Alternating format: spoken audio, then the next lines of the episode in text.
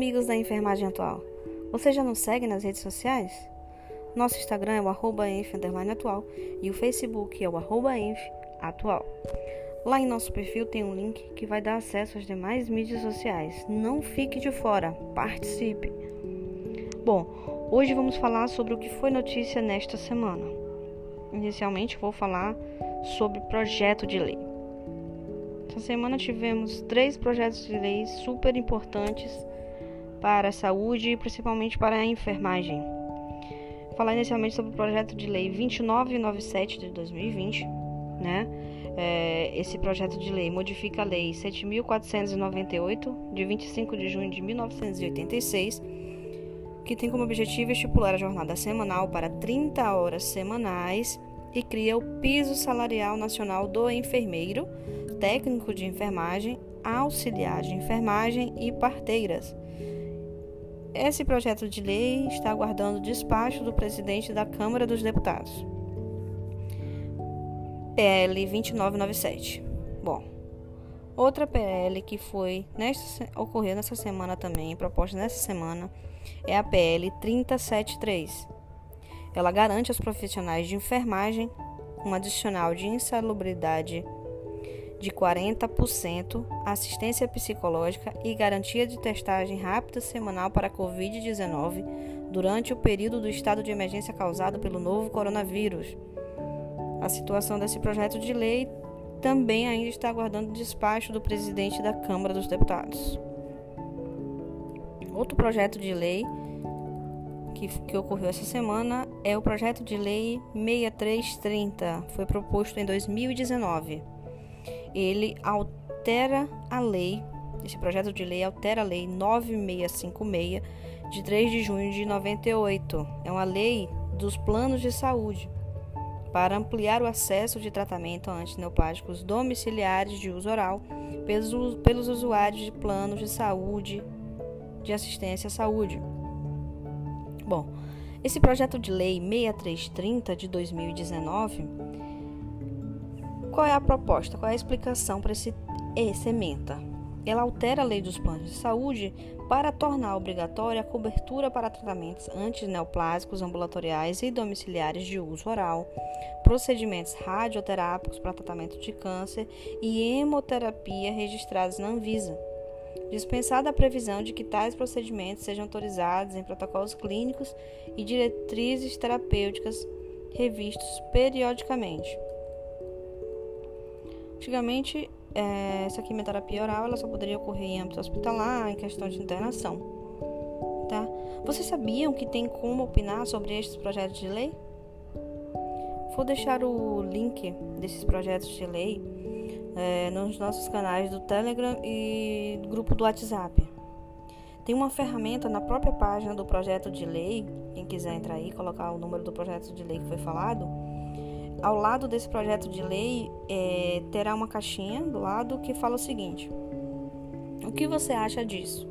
Aí ele vai te dar algumas opções, que é concordo totalmente, concordo na maior parte, estou indeciso, discordo na maior parte ou discordo totalmente.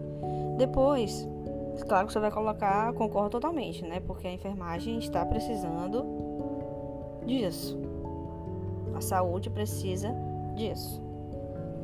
Depois você pode colocar os pontos positivos e negativos. Vamos fazer uma, uma pressão popular lá, gente. Pessoal, tem que ter pressão popular, senão não vai sair do papel. Ok? Bom, outra coisa que aconteceu essa semana foi a resolução COFEM número 641 que é sobre a utilização de dispositivos extraglóticos e outros procedimentos para acesso à via aérea por enfermeiros nas situações de urgência e emergência nos, ambi nos ambientes intra e pré-hospitalares. Bom, essa resolução do COFEM, número 641, considerou o parecer número 01 de 2015 do COFEM, onde fala sobre a utilização e manuseio de dispositivos supraglóticos e infraglóticos de vias aéreas avançadas, traqueostomia e cricotireoidostomia pelo enfermeiro. Nesse parecer, concluiu-se que a utilização e manuseio de dispositivos supraglóticos, vias aéreas avançadas e a cricotireoidostomia são procedimentos que requerem conhecimentos da técnica e treinamento, e que o enfermeiro se encontra qualificado para realizar tais procedimentos emergencial ou rotineira, então ele vai ter esse amparo legal. A traqueostomia e a intubação endotraqueal são procedimentos de competência médica salvo nos casos de urgência e emergência, conforme previsto no Código de Ética de Enfermagem e desde que este profissional ou enfermeiro possua capacitação técnica.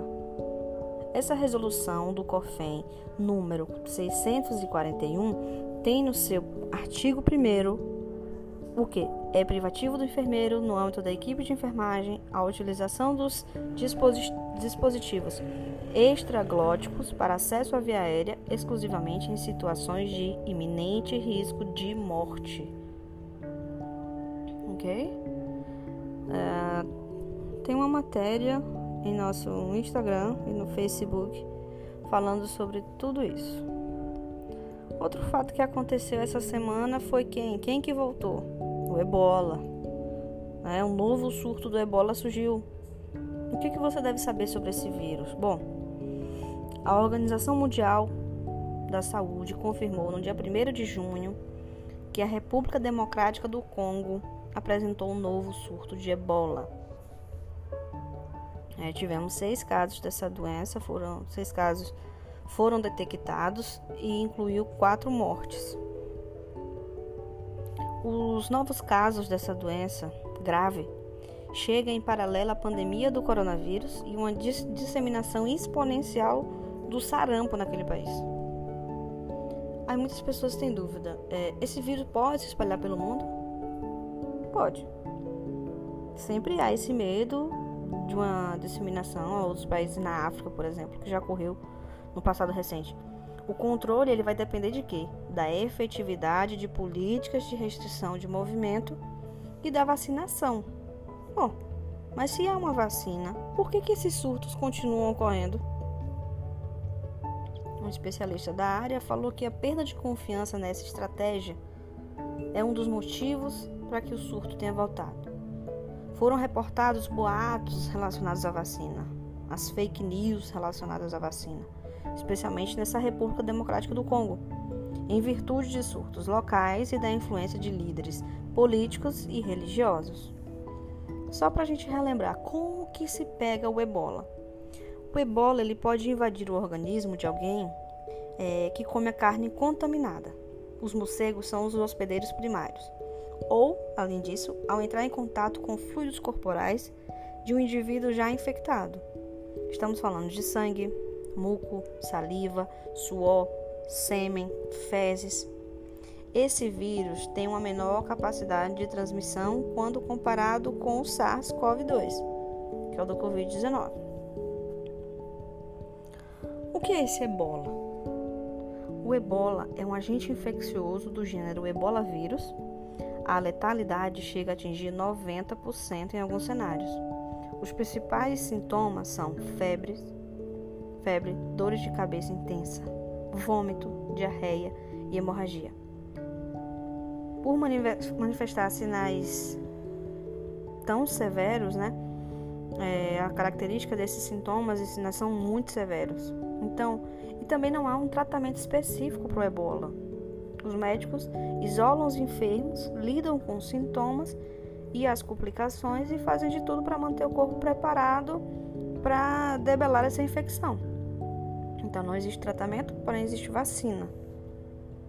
Ok? Bom, essas foram as principais notícias da semana. Nosso objetivo agora será fazer um resumo semanal das novidades. Em nosso Instagram e Facebook você poderá acompanhar as novidades em tempo real. Então, se você ainda não nos segue, não perca mais tempo. No Instagram, arroba atual e no Facebook, arroba atual. É, outra novidade também é que disponibilizamos um curso de um link para um curso de ventilação mecânica e um e-book sobre cuidados na inserção de manutenção de acessos vasculares periféricos Confiram lá em nosso Telegram, no canal do Telegram. Tem o, tem o link no perfil do nosso Instagram. E disponibilizamos também em nosso grupo do WhatsApp. Não fique de fora. E você aí, está querendo fazer uma pós-graduação? Já pensou em fazer um curso com 30% de desconto em todas as mensalidades? A gente pode proporcionar isso para você. Entre em contato com a gente, corre lá. O mercado profissional está cada vez mais exigente. Não fique de fora. Muito obrigada pela atenção e até a próxima.